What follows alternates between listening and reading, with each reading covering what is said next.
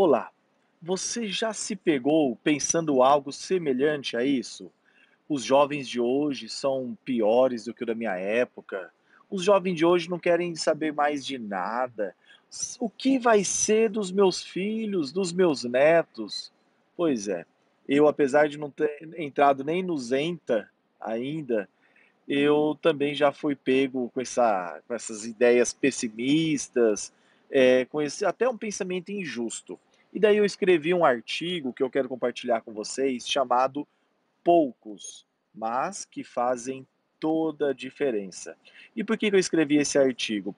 Outro dia eu estava assistindo um filme indicado por aquele site que eu recomendo, que chama Farofa Filosófica, e é um, é um, é um filme que conta a vida de Sócrates, do filósofo lá que começou Sócrates, o professor de Platão, depois de Aristóteles, né? Platão foi de Aristóteles, eh, viveu mais ou menos no século IV Cristo, e o Sócrates tem uma hora no filme que ele fala bem assim, é, algo semelhante ao que eu digo assim, que eu também já fui pego pensando, e daí eu fui dar uma lida, né, nos textos dele, e olha que bacana que eu achei aqui.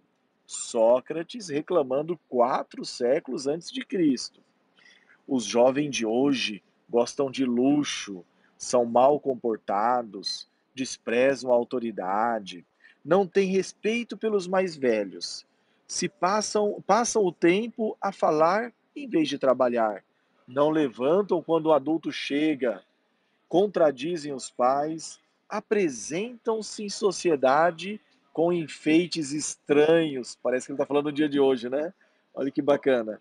É, apressam-se a ir à mesa e comem os acepipes, cruzam as pernas e tiranizam seus mestres.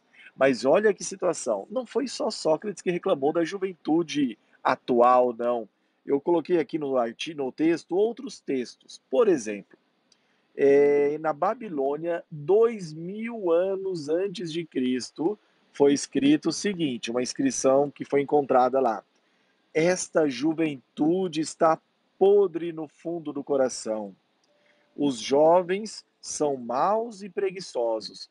Nunca serão como a juventude de outros tempos. Os de hoje não serão capazes de manter a nossa cultura. E eu cito ainda outros, né?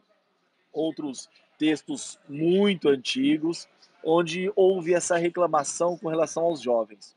Daí você deve falar, ah, e aí, mas doutor Henrique, e aí, qual que é a, a conclusão? Por que, que você escreveu o texto? Porque assim, na verdade, isso me deu esperança. Acredita? Ao, ao invés de eu ficar é, triste, ah, reclamando dos jovens, me deu muita esperança. Por quê? Porque eu vi que essa questão da geração atual ou passada, né? Atual, vamos falar, reclamar da, da geração futura, dos jovens que estão se formando, isso sempre teve, sempre houve essa queixa, sempre houve essa reclamação.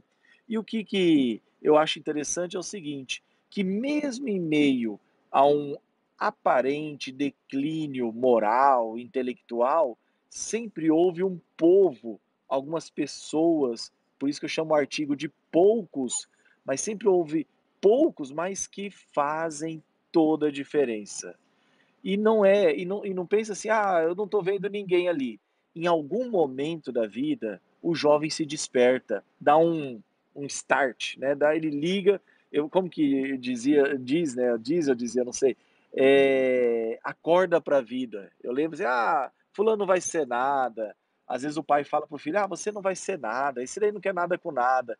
Em algum momento ele acorda, desperta, e daí ele vai se dedicar aos estudos, ao trabalho, a fazer o bem ao próximo. Então, não, não é todo mundo que está pensando apenas no próprio bem, que está pensando apenas em lucro, que está pensando apenas em diversão, que está pensando apenas em jogos online. Não, não, não é nada disso.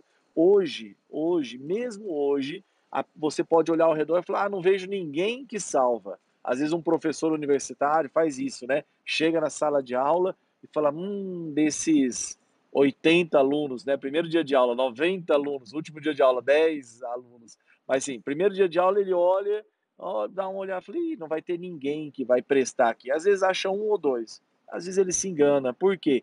Na jornada, no decorrer ali daquele daquele curso, ou às vezes ele até abandona o curso e vai para outro, em algum momento do amadurecimento, aquele jovem cresce, se torna uma pessoa que, se você olhar 20 anos depois, você não reconhece. Uma pessoa dedicada, uma pessoa, vamos falar, para a família, uma pessoa para a sociedade, pensando no bem do próximo, é uma pessoa que de repente você fala, puxa vida, o que, que aconteceu? É esse despertar. Então, anime-se, né? não pense dessa forma injusta como eu fazia e como vários filósofos e várias inscrições antigas registram, não fica se lamuriando pensando, ah, o que vai ser do futuro? No mundo não tem solução. Tem sim.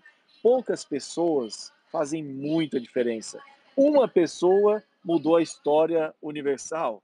Ele existe a história do tempo contado antes e depois dele, que é Cristo. Então, assim, poucas pessoas podem fazer muito, tá bom? Hoje é o recado que eu, que eu quero deixar. Eu vou colocar o, o link desse artigo. Espero que você goste e que compartilhe. Forte abraço, meu nome é Henrique Lima. Você está aqui no canal Compartilhando Justiça. Abraço.